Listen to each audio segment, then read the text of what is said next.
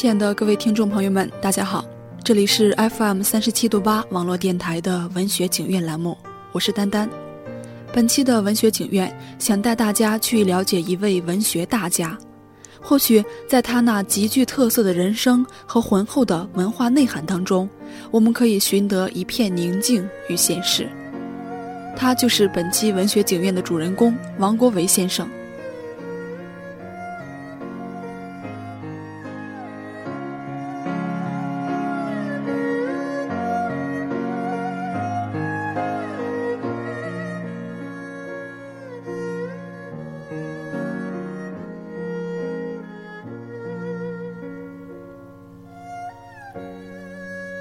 王国维，字伯瑜，静安，号观堂永观。一八七七年十二月三日出生于浙江省海宁县。王国维先生早年追求新学，接受资产阶级改良主义思想的影响，将西方哲学、美学思想与中国古典哲学、美学相融合，形成了独特的美学思想体系。后又治史学、考古学。郭沫若称他为新史学的开山。不仅如此，他平生无专师，自辟门户，成就卓越，为中华民族文化宝库留下了广博精深的学术遗产。王国维先生在盛年读学，可谓文章千古事，一语石窟容，留下了巨大的文学著论。令人们所熟知的《人间词话》《宋元戏剧史》《红楼梦评论》。王国维先生的人间词话的核心价值可以用三句话来概括：一是真为特质的境界说；二是以进化论为基础的词史观；三是以文学为文本的词体观。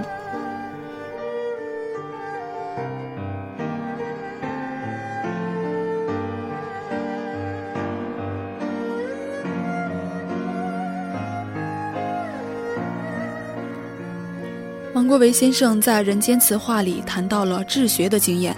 他说：“古今之成大事、大学问者，必经过三种之境界。第一大境界，昨夜西风凋碧树，独上高楼，望尽天涯路。第二大境界，衣带渐宽终不悔，为伊消得人憔悴。第三大境界，众里寻他千百度，蓦然回首，那人却在灯火阑珊处。”昨夜西风凋碧树，独上高楼，望尽天涯路。欲寄彩笺兼尺素，山长水阔知何处？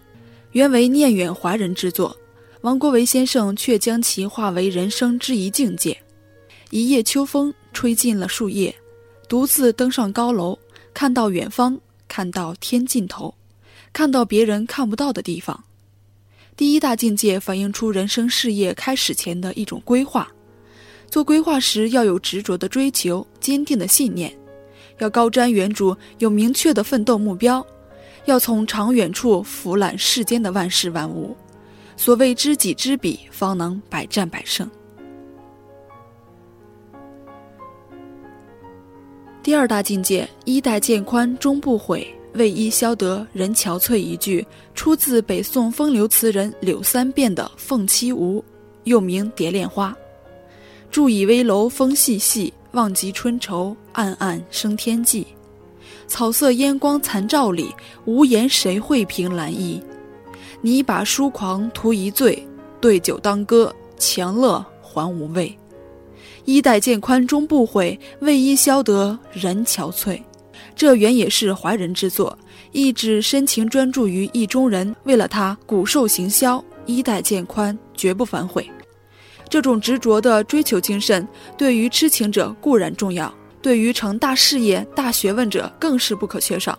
把热恋中情人不顾一切的追求比作对事业的追求，更凸显出追求的真挚与强烈。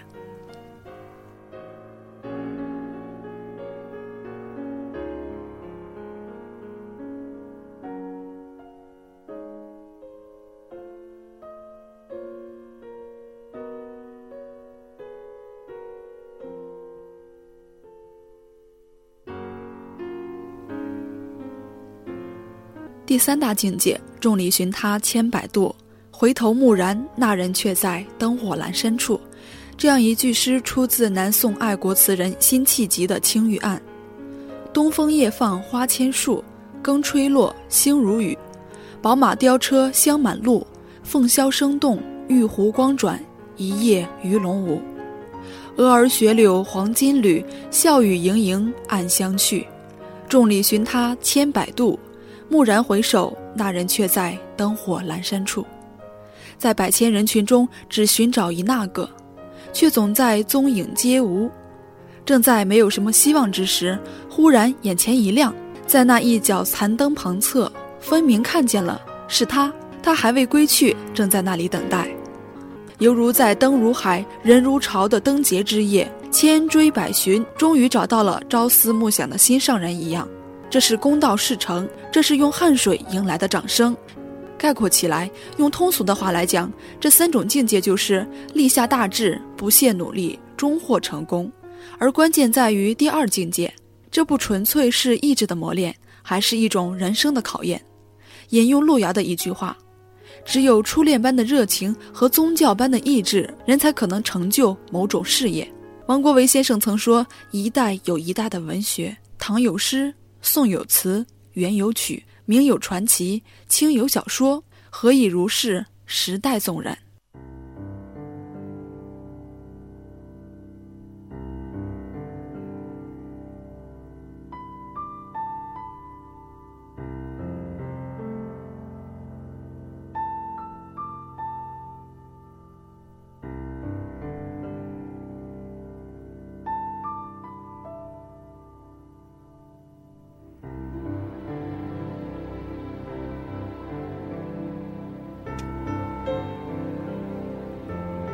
时代背景不同，对于文学之创作就有很大的影响。当代文学与现代文学有很大的不同，自此中就可见一斑。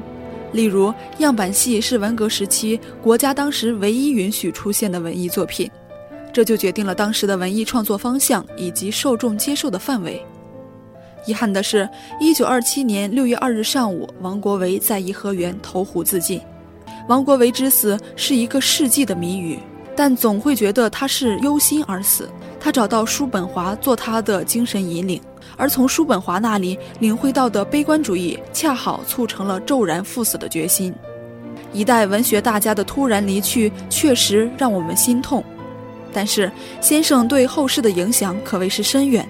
那么多经典的文字和各方面的深入研究，就值得与多人探究一生。在感慨的同时，也多一份责任与担当。或许我们当代青年应该回归文化的根，去寻找文化的魅力。